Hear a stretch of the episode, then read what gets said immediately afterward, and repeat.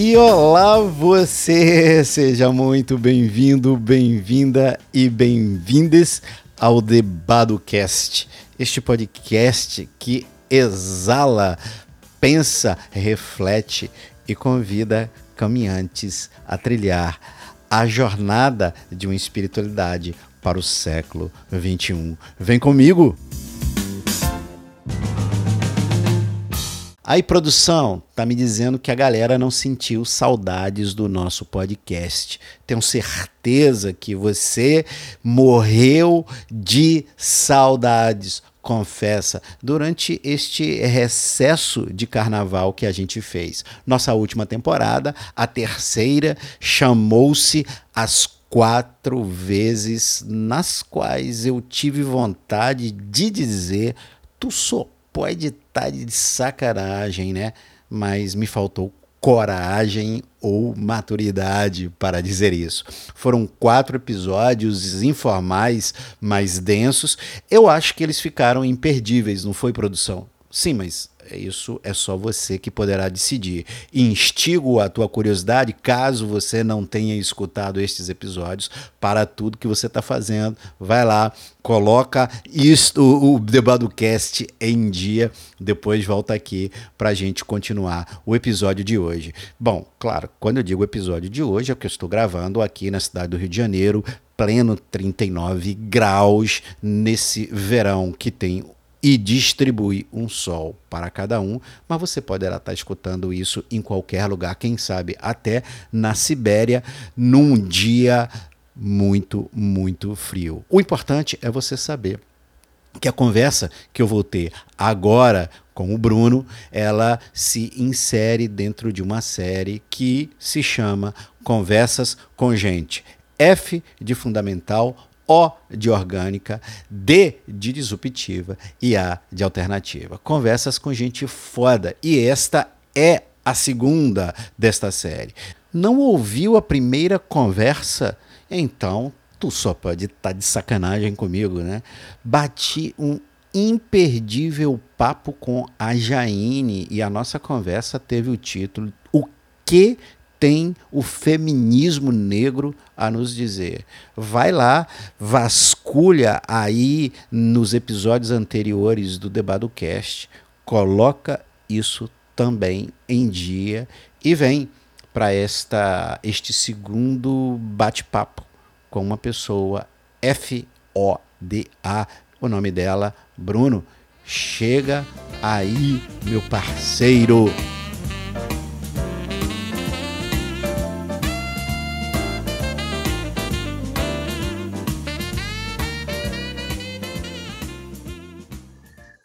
Show de bola! Bruno, me conte logo de cara e conte para todo mundo que nos ouve quem é você na fila do pão, quem é você na night. Ora, para outros convidados e convidadas, esta é uma pergunta metafórica. No seu caso é literal. Me conte quem é você na fila do pão e quem é você na night. Badu, eu sou mineiro, filho de seu Joel de Dona Gisa, um carpinteiro e uma professora que é, veio para o Rio de Janeiro estudar com 19 anos de idade e acabou ficando aqui. Hoje eu tenho mais tempo de vida no Rio de Janeiro do que de Minas. Estou há 20 anos aqui Caraca. no Rio de Janeiro. De que lugar especificamente de Minas, Bruno? Sou de Montes Claros, norte de Minas, terra de Darcy hum. Ribeiro. Que isso. Na cidade tem o nome dele. Grande nome da nossa cidade. E eu vim para cá estudar, é, vim fazer é, teologia. É, no, exatamente na primeira, minha primeira faculdade, que foi teologia, que eu te conheci, né? Você foi meu uhum. professor uhum. em teologia. É, nesse período da faculdade, eu conheci o trabalho da capelania hospitalar e eu uhum. reconheço que eu fui para esse trabalho pelas motivações erradas. A, a que altura do curso você estava? Lembrando que um curso de teologia é o quê? Quatro anos e tal. Que altura anos. você estava? Foi no meu terceiro ano. Caraca! Eu fui por questões financeiras, assim, né? É, eu sou de uma família muito simples, né, muito é, humilde, e acontece que é, nos meus primeiros anos aqui eu trabalhei, no meu primeiro ano aqui de faculdade, eu trabalhei como chapeiro em lanchonete, trabalhei descarregando caminhão. No meu segundo Olha. ano trabalhei como porteiro, né? E, e aí no terceiro ano apareceu uma vaga de estagiário na capelania do Hospital Evangélico do Rio de Janeiro. E eu me candidatei falando e fui aprovado e o meu primeiro dia eu peguei uma Bíblia desse tamanho pus debaixo do braço e pensei eu vou lá e vou vou converter todo mundo naquele hospital Ô, ô, Bruno, peraí, é, é, já de cara, porque pode ser que alguém esteja ouvindo a gente já angustiado ou angustiada, perguntando, porra, o que, que é capelania, né? É. Então, é, eu vou, inclusive para quem está nos ouvindo, fazer para acompanhar o meu percurso de conhecimento ah, que é capelania. Legal. Porque tá. pensa só, na minha cabeça, um trabalho de capelania era um trabalho de evangelismo dentro dos hospitais. Ah, daí você tem no primeiro dia pegado a Bíblia e. Eu peguei a Bíblia e falei, eu vou entrar nos quartos, né? E achei que o trabalho era esse.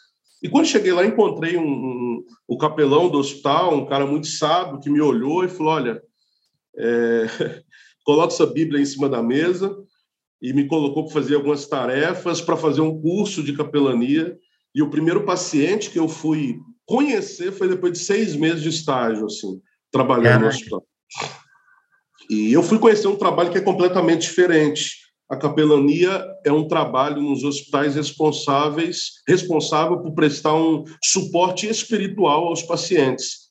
E independente da questão religiosa, ou seja, não é um trabalho de convencimento religioso, não é acrescentar uma crença nova no paciente, né? trazer uma crença nova, a minha é melhor do que a sua, mas é partir é, da crença que o paciente tem e de como ela pode ou não trazer conforto para ele, a gente parte de lá. Né? Ou a não crença também. Né? É, e aí eu aprofundei no estudo da espiritualidade, Badu, porque eu hum. entendi que eu precisava ampliar esse leque, porque o meu lugar sempre foi um lugar muito cristão, inclusive de formação. Agora, Bruno, deixa eu só, ah, deixa eu só te interromper uma coisa aí. Ah, esse conceito que você trouxe para a gente agora de capelania, tem duas perguntas. É, primeiro, todos os hospitais é, prestam isso.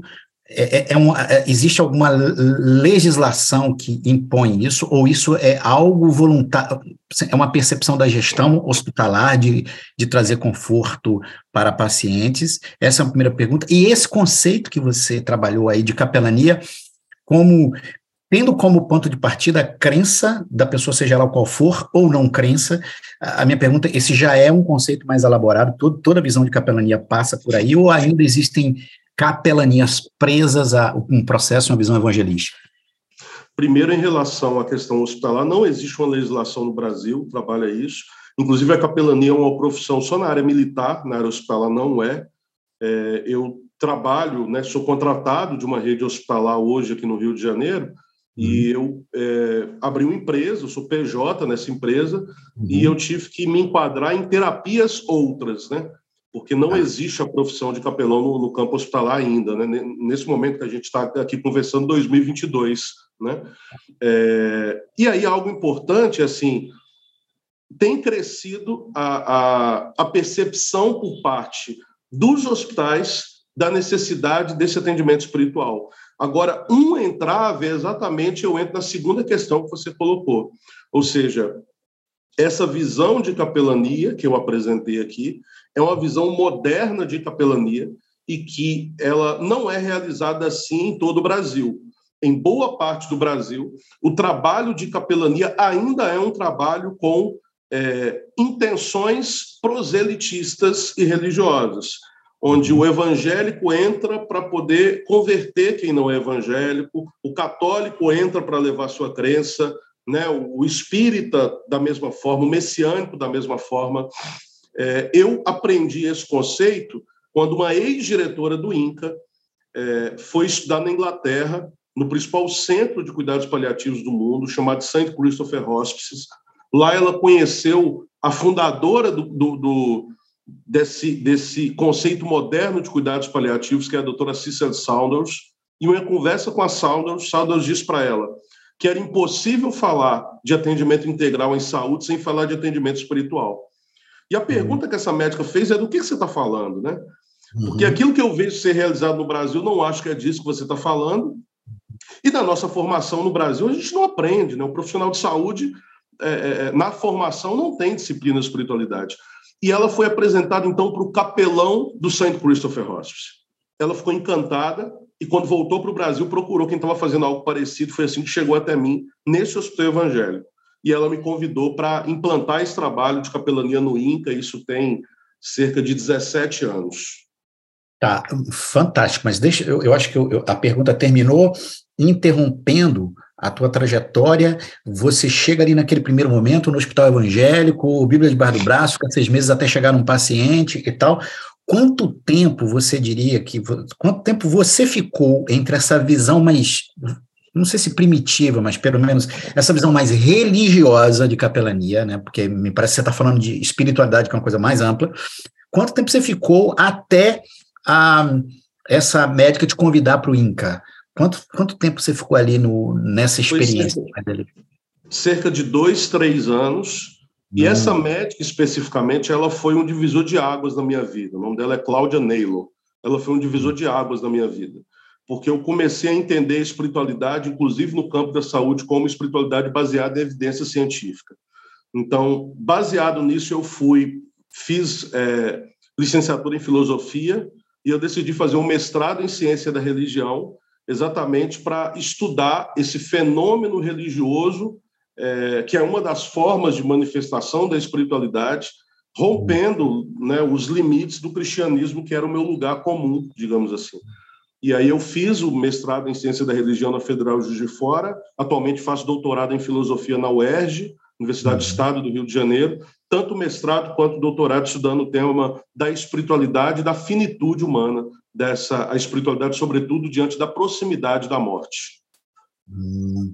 O, o, Bruno, é, quando, quando a doutora Cláudia te chama para você trabalhar no INCA, porque deu minha impressão de que, querendo ou não, é, é o que, que você já fazia de diferente que te descobriu, considerando que ela chega na Inglaterra, a, pessoa fala: peraí, olha, não dá para falar em cuidados paliativos é, sem espiritualidade. Ela diz: pô, mas no Brasil é religião. Como é que ela chega até você?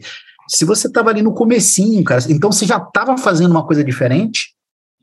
Então, lá no Hospital Evangélico, nessa época, a gente tinha um curso de capelania, de formação de capelania, que eu era coordenador e um dos professores. Ah.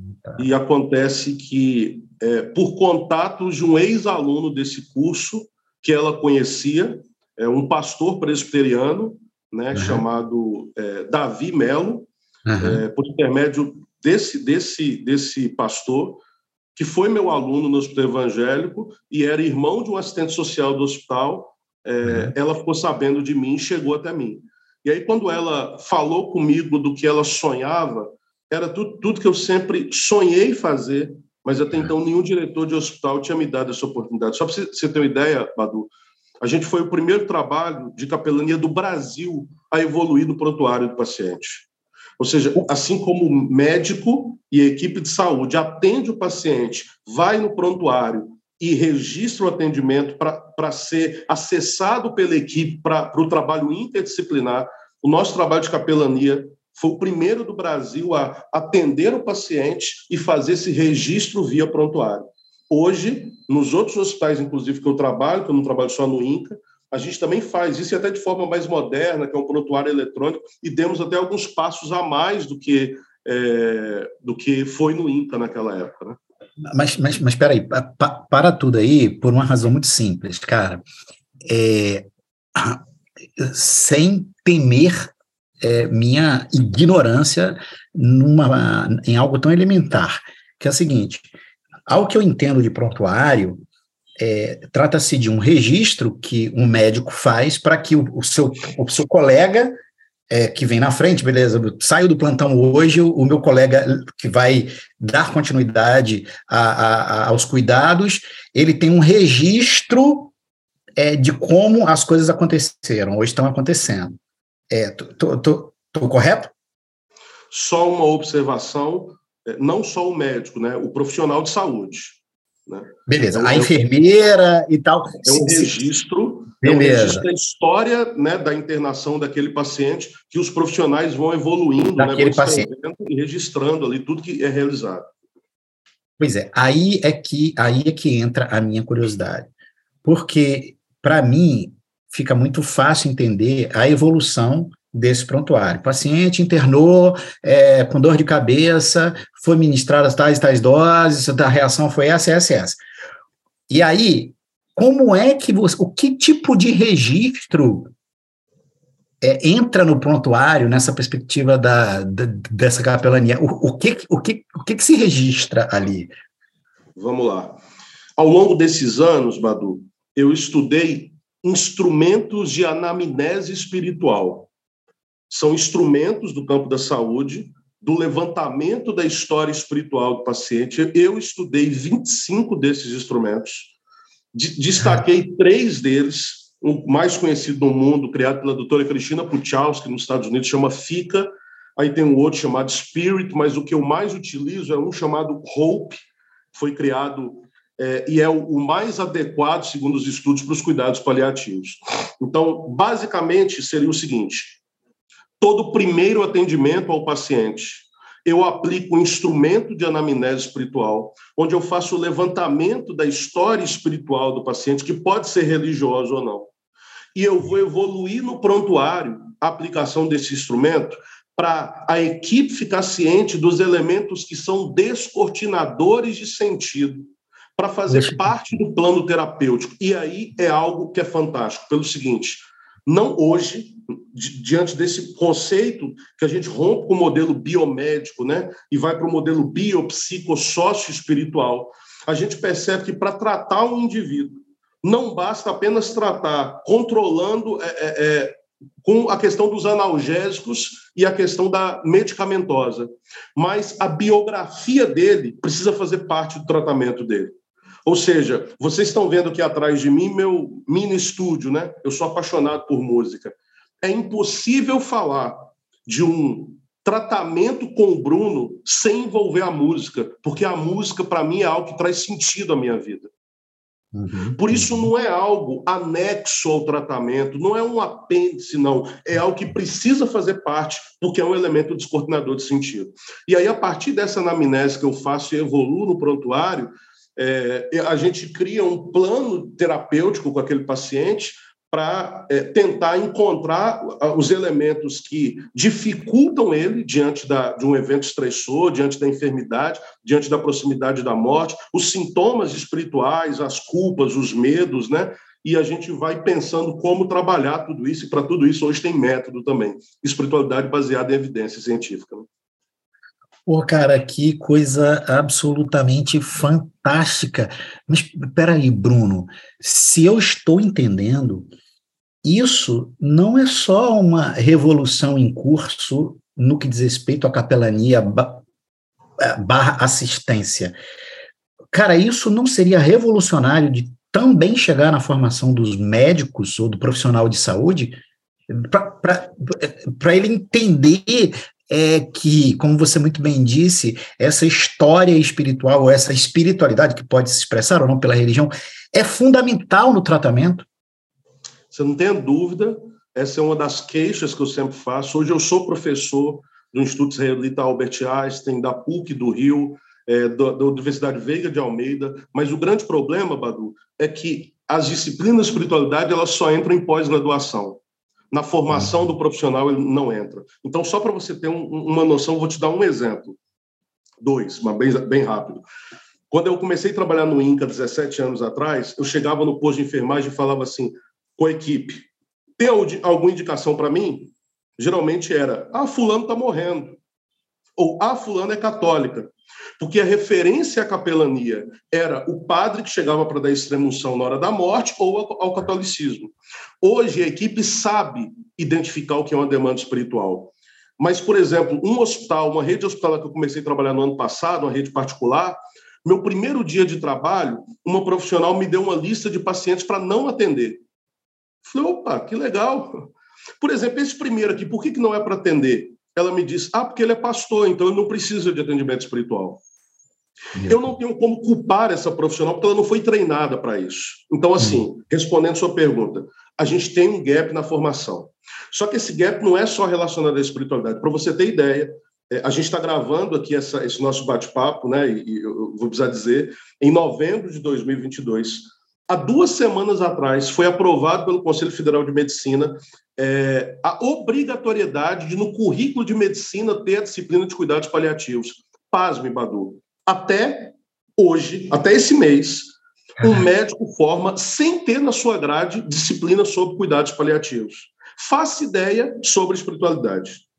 Então, para tentar é, é, preencher esse gap, o que eu tenho feito com a minha equipe é, nessa rede hospitalar que eu comecei a trabalhar no ano passado, é, no meu projeto lá de entrada, uma coisa que eu coloquei que eu não negociava, para mim é primordial, eu preciso fazer parte da educação continuada do hospital.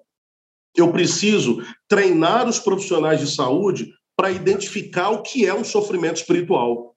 O que é um sofrimento espiritual? É só aquele associado a uma religião? Não. Então, é, é eu, eu, hoje estou dentro da, da educação continuada do hospital eu já dei treinamento para a equipe sobre a identificação do sofrimento espiritual, sobre instrumentos de anamnese espiritual. Dei treinamento, Badu, sobre os ritos mortuários nas mais diversas religiões, para se, se tem algum paciente que é testemunha de Jeová, a equipe saber como, quais são os elementos importantes ali. Né? Se tem um paciente que é da Umbanda, a equipe não cometer nenhuma gafe e respeitar esse elemento que é importante na vida dele. Então, é, como não tiveram na formação, hoje na minha equipe eu tento fazer isso e ainda bem que eu tenho tido apoio né, da direção para isso.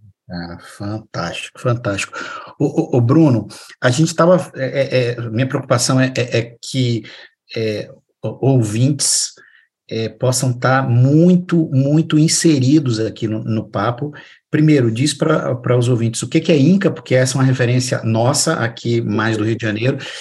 A gente estava falando de, de, de, capelania, aí depois entrou, é, a gente trouxe a questão do cuidados paliativos. Capelania a gente já sabe o que, que é, o que, que é cuidados paliativos, o que, que é Inca.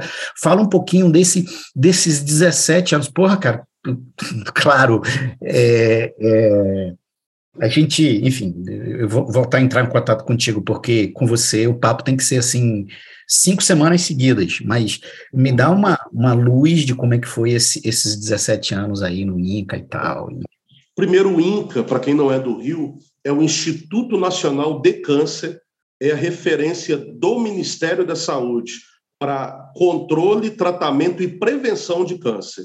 Então, a gente sabe que tem é, hospitais mais modernos que tratam câncer no Brasil, mas são todos de rede particular. A referência pública do Ministério da Saúde é o INCA, Instituto Nacional de Câncer. O INCA tem cinco unidades. Uma unidade, que é a, a principal, que fica no centro do Rio de Janeiro, a gente chama de HC1, Hospital do Câncer 1, é a unidade geral, que tem a maioria das clínicas. Tem uma outra unidade, que é o HC2, a unidade 2 fica atrás da rodoviária aqui, que é exclusiva para câncer ginecológico e ortopédico. Uma terceira unidade é a unidade 3, o HC3, que é exclusivo para câncer de mama.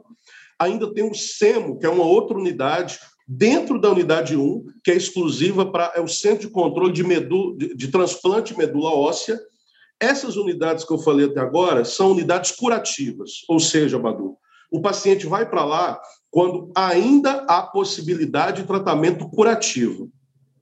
Quando o paciente passa por um tratamento curativo, mas o tratamento não surtiu o efeito esperado, ou ele já chega no instituto com câncer avançado, ele é encaminhado para a unidade 4, que é onde eu trabalho, o HC4, Hospital do Câncer 4, que é a unidade de cuidados paliativos. Cuidados paliativos é uma modalidade de atendimento é, que atende pacientes que têm uma doença ameaçadora da vida. Apesar do câncer ser colocado como né, o principal, cuidado paliativo não é só câncer. Qualquer doença é, incurável, uma doença crônica que ameace a vida, é, entra a questão do cuidado paliativo, porque o foco do cuidado paliativo não é na cura em si, visto que, por isso que eu costumo dizer que o cuidado paliativo é o reconhecimento é, da cultura dos limites, né? É, o que faz quando a, a, ciência chega ao limite? Não tem mais nada o que fazer? Essa frase não existe. A gente tem muito o que fazer. Não tem o que fazer do ponto de vista da cura, mas há muito o que fazer do ponto de vista do cuidado. Então, o cuidado paliativo, a gente tem trabalhos recursos de alívio de sintoma, controle de dor e tudo aquilo que envolve o conforto do paciente até o final da vida dele. Então, no cuidado paliativo, o foco deixa de ser a doença que o doente tem e passa a ser o doente que tem a doença. Meu Deus, é, é Bruno, importante a gente voltar para um ponto agora que você deu essa explicação é tão, é, tão clara. É, quer dizer que estamos em novembro de 2022 e somente há duas semanas atrás foi aprovada a obrigatoriedade no processo de, digamos assim, graduação dos, dos profissionais de saúde, essa matéria seja curricular. Badu, é, é, foi exatamente anunciado no Congresso Nacional de Cuidados Paliativos, que foi em Curitiba, duas semanas atrás. Eu estava lá como um dos preletores falando de espiritualidade e foi anunciado é, essa portaria que saiu do CFM. É, isso retrata uma coisa muito mais ampla, é, que eu vou colocar um tema para você: a educação para a morte. Hum. Isso retrata isso. Sabe por quê?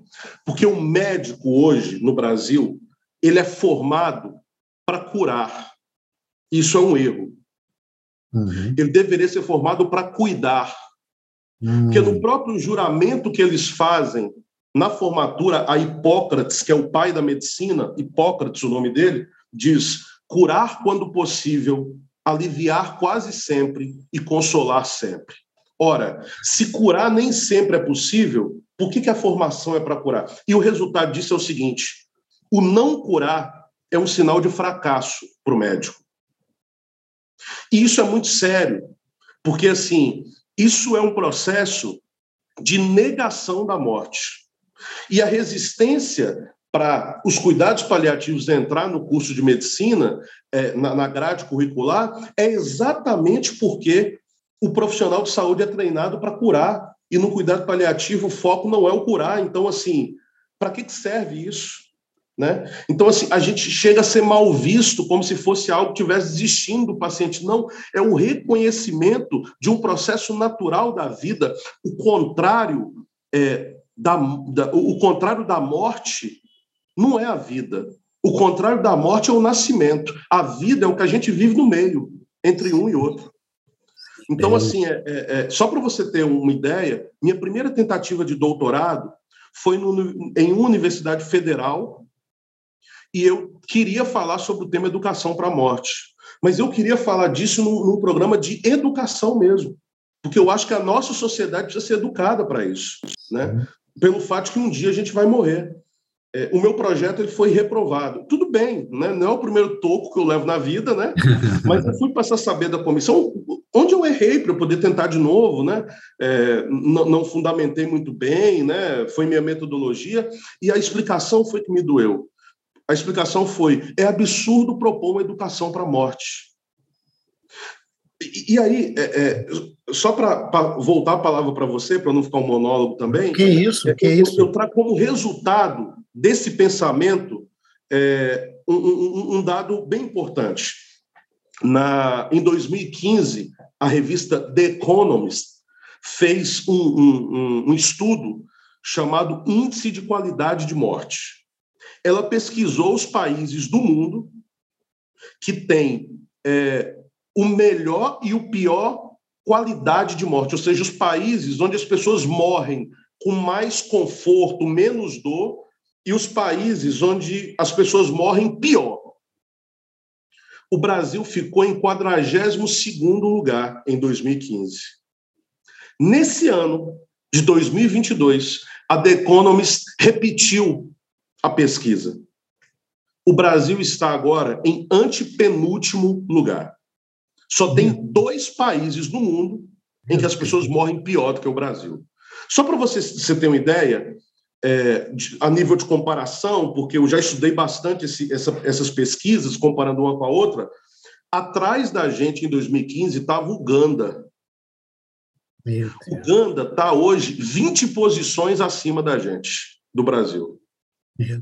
Então, assim, o Brasil é um país onde é, se fala muito da, é, da eutanásia, da distanásia. A gente vive no Brasil a mistanásia, que é o conceito da morte miserável, que é o conceito da morte é, em profundo sofrimento. Badu, morrer entubado numa UTI não é humano. O que, que você prefere no momento da sua morte? Se você tem uma doença que é incurável, não tem jeito, você prefere passar os últimos dias do lado da sua família com seus sintomas controlados, podendo fazer suas despedidas, ou 30, 40 dias numa UTI com um tubo enfiado no seu nariz? E essa é a realidade hoje brasileira. Se investe muito né, nesse contexto e se esquece essa questão do cuidado paliativo, é, tenta exatamente trazer essa questão, esse tema da morte né, para o debate. E por isso que se morre tão mal no Brasil, uma morte miserável, de fato. Cara, assim, é, é, é chega a ser angustiante para mim ouvir alguma coisa que tinha o potencial de, de, de, de mudar é, de mudar por completo a, se não por completo, para a gente não cair em exageros poéticos, mas assim, mudar de maneira muito significativa a maneira como o profissional de saúde se vê e, e, e, a sua função, né, cara? Assim, e por consequência, toda, todo o processo de, de educação e de formação desses profissionais, né, cara? Porra, assim, como é, é, é, é, é angustiante ouvir essas coisas e saber que Enquanto isso não mudar, prevalece esse modelo que você também descreveu, que é um modelo que parece é, extirpar daquele tripé hipocrático o, a parte mais importante que é o cuidado, né? Porque essa é a parte é, essa é a variável que eu controlo, né? As outras em como que eu vou controlar a cura em certo sentido, né? Esse final de semana, esse final de semana não, até hoje, né? Eu estava em Campos falando num, num congresso de cuidados paliativos lá, e um grande amigo meu que faz um trabalho aqui na comunidade da Rocinha, do Vidigal, comunidade compassiva de cuidados paliativos, ele estava contando lá o que aconteceu no, no, hospital que ele atua, ele é de Minas, Badu, e ele falou que um, um jovem de 20 anos estava fazendo, 18 anos, estava fazendo teste no Clube Atlético Mineiro, e tá, foi aprovado, estava tudo bem, e na hora dos últimos exames, o médico perguntou para ele: Você sente alguma dor? Ele falou: Olha, eu sinto uma dor boba aqui nos testículos. Ah, então deixa eu ver e tudo. E foi ver lá, resumindo, para fazer curto uma longa história, é, descobriu um tumor nos testículos dele. Só que esse tumor já estava no estágio avançado e com metástase. E esse médico, então, ficou fazendo todo, é, toda tentativa de curar, e, por favor, isso, isso, esse médico foi formado para isso mas ele começou a correr desse meu amigo que é paliativista, é, porque esse meu amigo estava querendo dizer para ele, cara, você sabe que nesse caso é um caso que não tem possibilidade de parar essa progressão da doença pela metástase. Então, é o seguinte, a gente precisa pensar de forma realista o que fazer com a vida desse menino daqui em diante. E esse médico ficou fugindo dele, fugindo dele, fugindo dele. E, por fim, um dia, esse meu amigo disse que se trancou no consultório com o médico e falou: Agora você vai me ouvir. E, e aí falou: Olha, é, você, sempre que o, o, o, paciente e a namorada dele perguntam né, para você, é, mas vem cá, tem possibilidade de morrer? O médico respondia assim: Não, não, não vamos pensar nisso, não, vamos focar aqui no tratamento.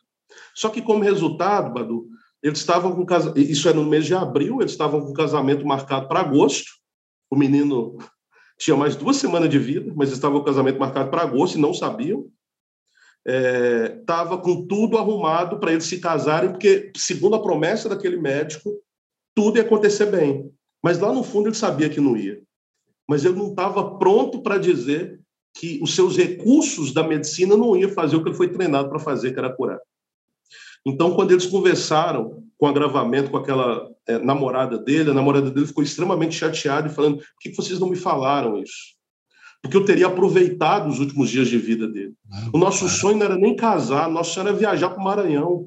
Eu não teria gasto dinheiro nesse casamento, a gente teria viajado para o Maranhão e feito as nossas despedidas. Então, assim, novamente, Badu, essa questão da educação para a morte, claro que respinga nos nossos próprios profissionais de saúde. Esse é um tema difícil de ser trabalhado. E aí, a persistência num tratamento curativo muitas vezes leva à desumanização. É, é, eu não estou dizendo que a gente tenha que desistir do paciente, mas eu estou dizendo que tem momentos que a gente sabe que todo recurso curativo não vai surtir o efeito da cura. É, eu não. Quem está nos ouvindo aí já teve alguém próximo que passou por químio e radioterapia, sabe o sofrimento que é. E aí eu vou afirmar uma coisa para vocês. Tem muitos pacientes que não morrem por causa do câncer, mas morrem por causa do tratamento. Porque o tratamento, a químio, o rádio, é muito agressivo. E muitas vezes o paciente chega no estágio de ir para os cuidados paliativos, mas o médico segura e ao invés de fazer um processo onde ele vá para os cuidados paliativos, ele trabalhe de uma forma onde, onde na verdade, o cuidado paliativo tinha que começar no início do tratamento, né? É porque o conforto já começa lá, se, né? É, é uma doença ameaçadora da vida, o cuidado paliativo já tinha que iniciar. Mas, assim, é, para trabalhar essa questão da qualidade de vida dele até o final, mas não, persiste um tratamento curativo e aí a gente tem a mistanase, a gente tem a morte miserável a gente tem a morte com sofrimento, a gente tem a morte agonizante, né? E tem muitas vezes uma morte sem despedida, né? sem uhum. tempo para poder fechar os ciclos na vida. E aí, como resultado disso, a gente tem processos de lutos complicados com a família, exatamente porque não deu para fechar esses ciclos. Brunão, cara, assim, absurdo, absurdo, absurdo, absurdo a sua. É, o quão fundamental você é para o mundo. E, cara, é, eu vou te fazer umas duas ou três perguntas duras, duras, não vou te poupar mesmo, porque é, a gente é amigo e, e, enfim, tem toda a liberdade de fazer isso. É, pena que a gente não está aqui. É, tinha até separado uma cigarrilha ali para a gente, é, uma cigarrilha de menta para a gente fumar e, e, tomar uma cerveja, mas terminou que teve que ser pelo Zoom mesmo. É, mas, cara, é, a primeira pergunta que eu te. Eu vou botar as duas logo de cara. Eu, eu vou fazer três, duas mais duras e talvez uma terceira mais tranquila, quiçá. Vê só o seguinte. Cara, você lida com com doenças ameaçadoras da vida, você lida com a iminência da morte nos últimos anos da sua vida. Minha pergunta é: o que é que isso fez de você? É, você tem medo de morrer? Ou fica puto com a morte? Você ainda acredita em Deus, cara?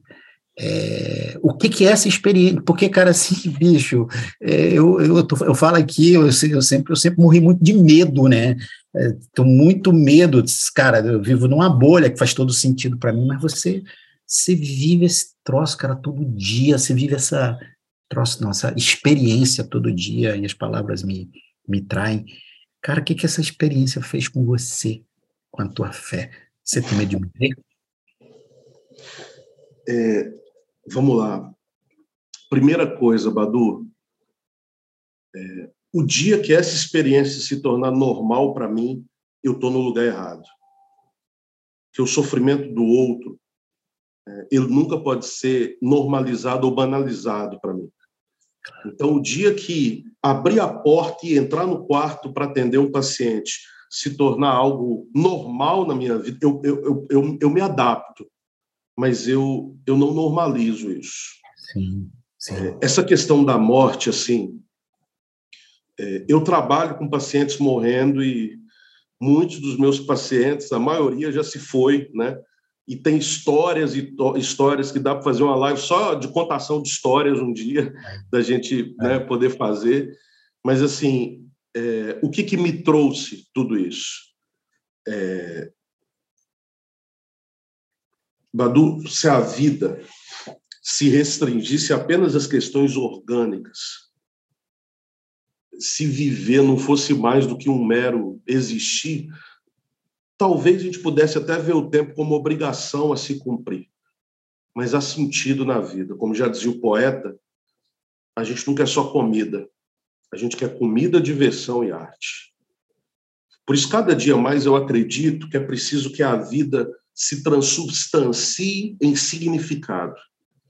Acolher as surpresas, descortinar os sentidos, fazem sempre a vida ser composta como uma sinfonia repleta de pausas, acentos, idas e vindas que dão sentido no final, quando se toca o último acorde. Por isso, hoje, eu não tenho medo da morte. Eu tenho medo do sofrimento que antecede a morte. Eu tenho, por exemplo, apesar de hoje eu não ter nenhuma doença incurável, nenhuma doença ameaçadora da vida, eu tenho registradas minhas diretivas antecipadas de vontade. Coloquei um representante legal que não é ninguém da minha família, para não ser levado pela emoção.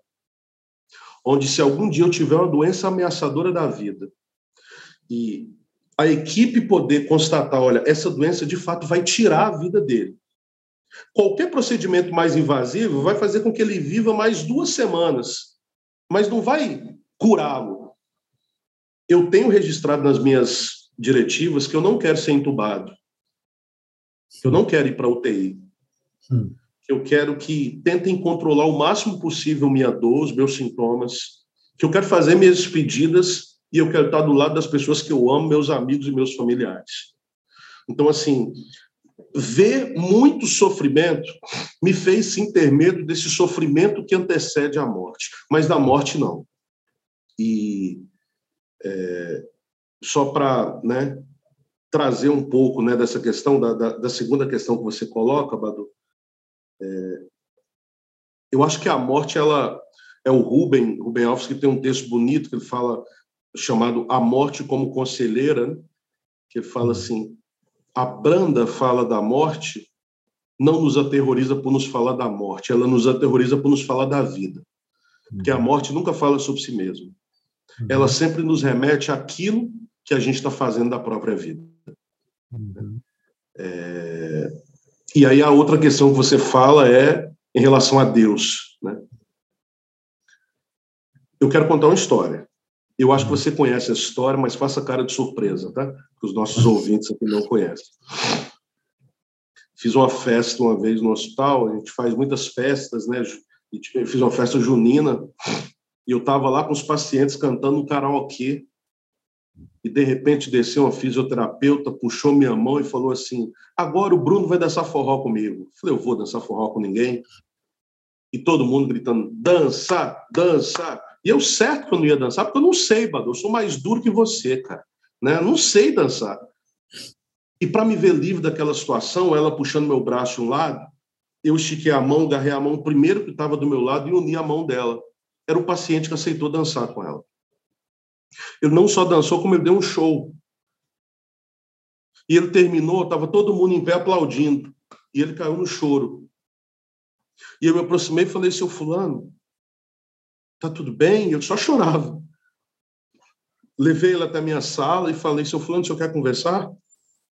E ele me disse assim, sabe, Bruno, eu nunca fui religioso eu nunca dei muita moral para Deus na minha vida, assim. Mas hoje, quando eu acordei, eu decidi falar com Ele. E eu falei assim: Deus, eu sei que eu vou morrer. O corpo é meu, a vida é minha, eu estou sentindo. E, e eu sei que essa doença vai acabar me levando e eu vou morrer. Eu não sei muito bem o que falar para você, Deus, mas assim, já que eu vou morrer, eu vou fazer um último pedido, Senhor. Eu sou lá do Nordeste, minha maior alegria na vida sempre foi dançar forró. Eu queria dançar o último forró da minha vida. E eu não imaginava, quando eu acordei hoje, que eu ia achar um forrozinho para eu dançar. E eu não acreditei quando eu vi sua mão estendida para mim. E eu comecei a conversar com aquele homem, Sim. e ele virou para mim bastante emocionado, eu falando sobre aquela experiência transcendente que ele teve, né? E ele virou para mim e falou assim: Bruno, é, eu, eu te falei que eu nunca fui religioso, então, assim, eu não sei nem para que Deus eu orei, assim, né? Porque eu, eu não sou católico, eu não sou islâmico, eu não sou. Então, tem mais de um Deus. Para que Deus que eu orei, cara? Né? Que Deus é esse que eu orei? Aí eu olhei para ele e falei assim: seu Fulano, vamos fazer o seguinte. Vamos esquecer tudo que nos ensinaram sobre Deus e vamos chamar ele hoje de o Deus do forró. O Deus que chama a gente para dançar. E ele olhou para mim e falou assim: Eu quero falar com esse Deus de novo. E ele fez uma oração que eu acho que qualquer professor meu de seminário, inclusive você, ia me, me expulsar do curso se eu tivesse legitimando isso, porque ele, com seu jeito simples de sotaque nordestino, ele disse assim: Deus do forró. Chuchu armou essa presepada toda só para dizer que gosta de mim, eu quero dizer que eu entendi.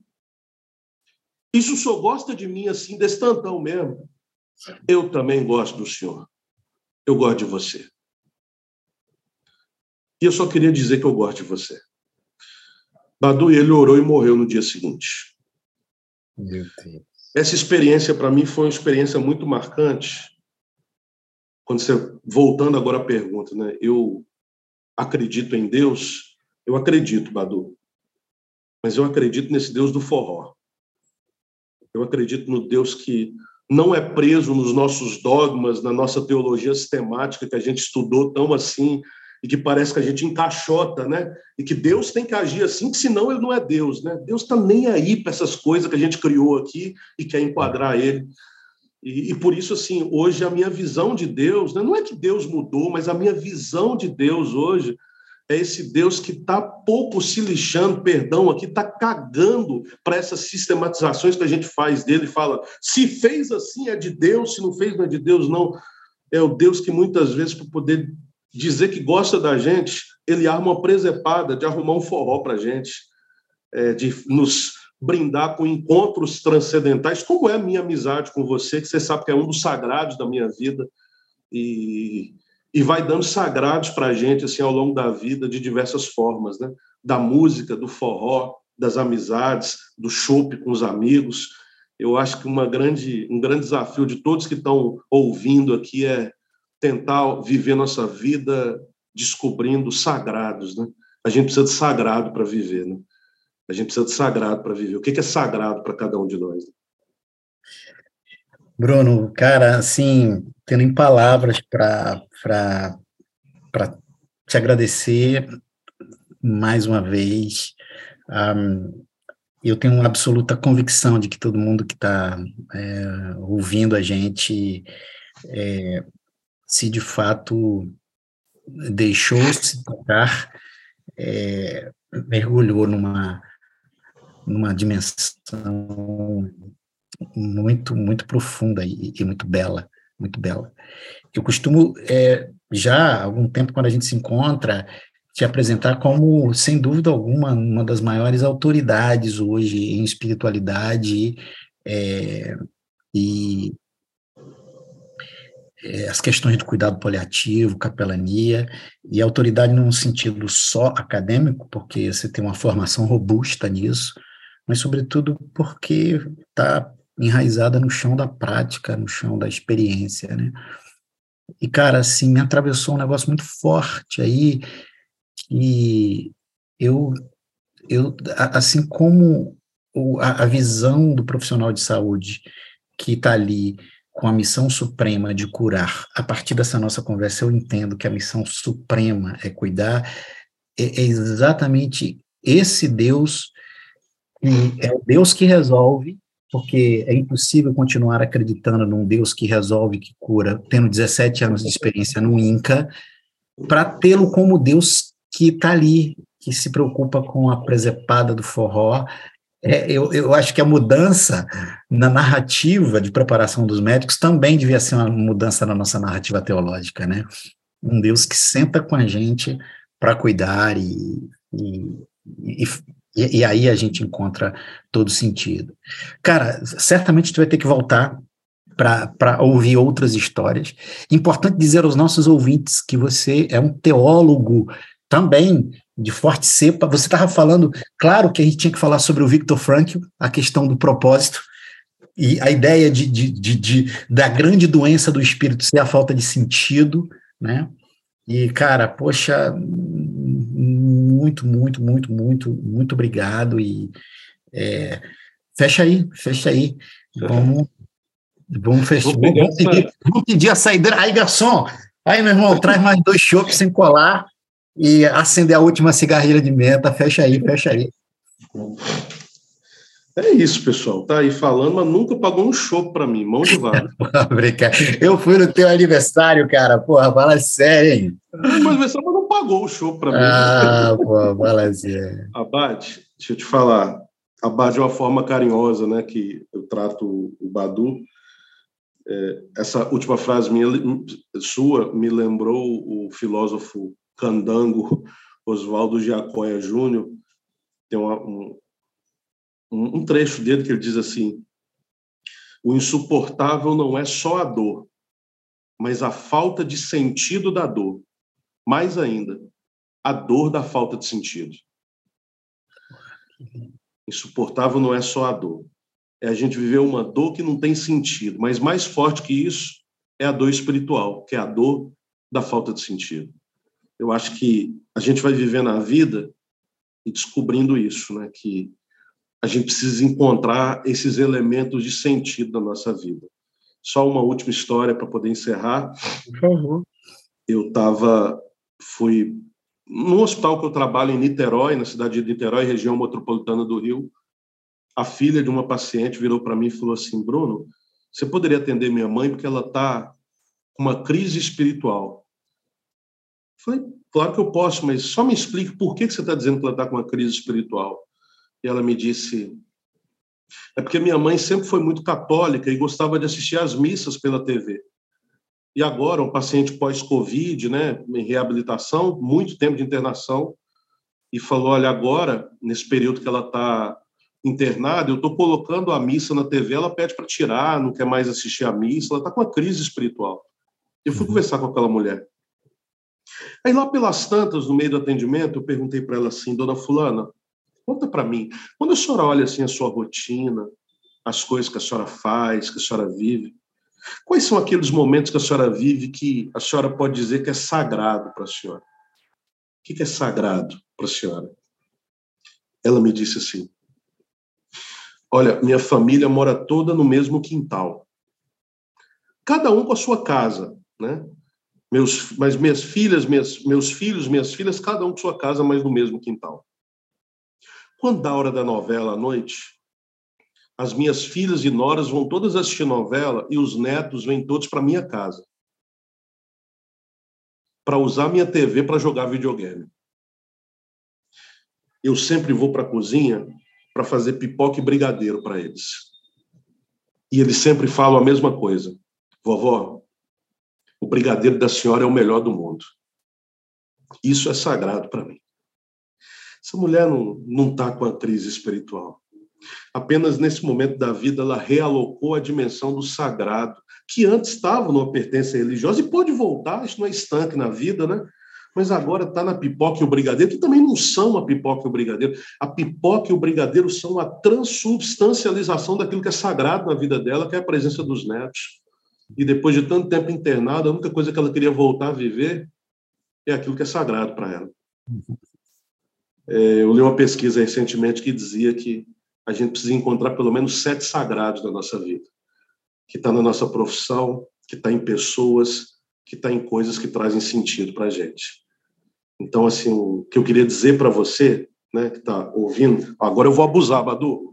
Por favor, por favor. Queria por dizer para você que está ouvindo,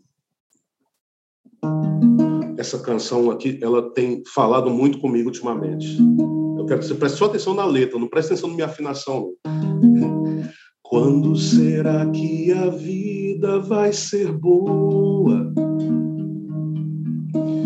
Quanto tempo perdido esperando à toa? Aí a gente diz assim, ó. Quando eu pagar as contas e aquele trabalho enfim rolar Será que vai melhorar? Não existe um trilho, um mapa que nos leve para esse lugar. Sentido, verdade, destino, porquê e onde a gente quer chegar.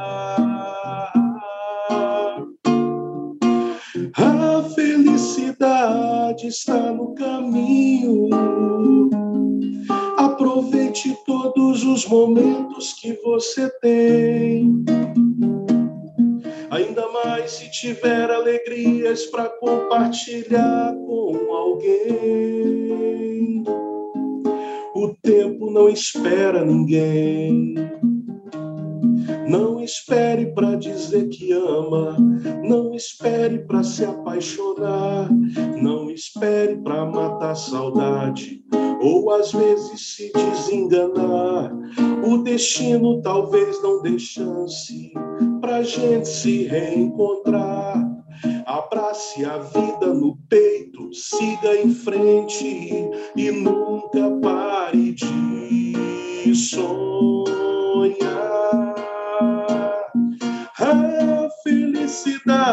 Está no caminho. Aproveite todos os momentos que você tem. Ainda mais se tiver alegrias para compartilhar com alguém. Vai abraçar Márcia, Badu. O tempo não espera ninguém. É Senhoras e senhores, Bruno Oliveira, esse é, quem tem ouvidos para ouvir, ouça. Esta é uma série de conversas com gente fundamental, F de fundamental, O de orgânica, D de disruptiva e A de alternativa. Gente que é fundamental para a existência. Cara, obrigado, obrigado, obrigado, obrigado, obrigado, obrigado, obrigado. Mil vezes obrigado por você existir e por fazer essa vida ter um pouco mais de sentido. Valeu, Badu. Obrigado a todo mundo. tchau, tchau.